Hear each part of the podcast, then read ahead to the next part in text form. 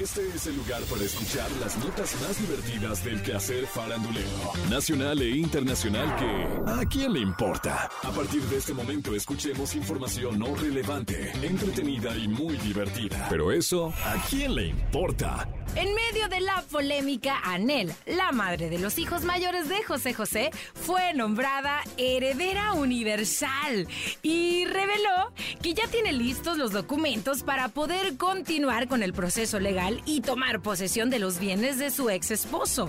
Y descartó que pudiera darse un encuentro con Sarita, que es la hija menor de José José, quien inició una demanda en Estados Unidos para obtener el control de la administración de los bienes de su padre. Ya habíamos hablado también al respecto y decíamos que bueno, no iba a proceder la demanda aquí en México, que en Estados Unidos sí, que Sarita se llevaba todo, pero bueno, continuemos. Al respecto, Anel dijo, yo espero que Sarita me eche una llamada, así casual, ¿no? Y me diga, Anel, ¿podemos arreglar las cosas sin tener que llamar a los abogados? O como ellas quieran, pero ellas van a tener que pagar a los abogados porque de mi parte es lo que es, ¿qué tal ella? O sea, si quieren hablar conmigo, pues que ellas paguen. Después de darse a conocer que Sarita había acudido ante las autoridades estadounidenses y negado la existencia de los otros hijos de José José, José Joel, el único hijo varón de José José, fue contundente al afirmar que Sarita podría ir a prisión. ¡Ándale! Sigue la novela de esta herencia, ¿eh? ¡Qué mal! ¡Ay, José! Tus exes extrañan más tus pesos que tus besos. Tus hijos nomás heredaron rencores.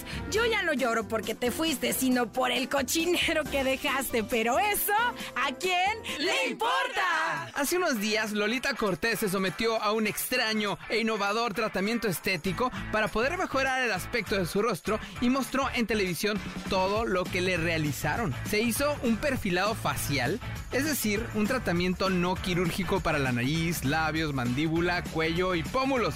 Una vez terminada la intervención, al mirarse por primera vez en el espejo, no contuvo las lágrimas y de inmediato abrazó al doctor. La jueza de hierro, visiblemente emocionada y conmovida, afirmó que los cambios se sintieron en su interior al igual que en su exterior. Productora, efecto de Mujer Casos de la Vida Real. Dijo al borde del llanto, creo que tengo que acostumbrarme a verme al espejo y quererme más. No es lo que vives por fuera. Ustedes no saben lo que ha hecho por mí aquí dentro. Ahora son ganas de regresar al ejercicio. Me quiero vestir bien. Me voy a comprar ropita interior linda. A ver, pido una cámara. Lola, te voy a pedir, por favor, ten cuidado.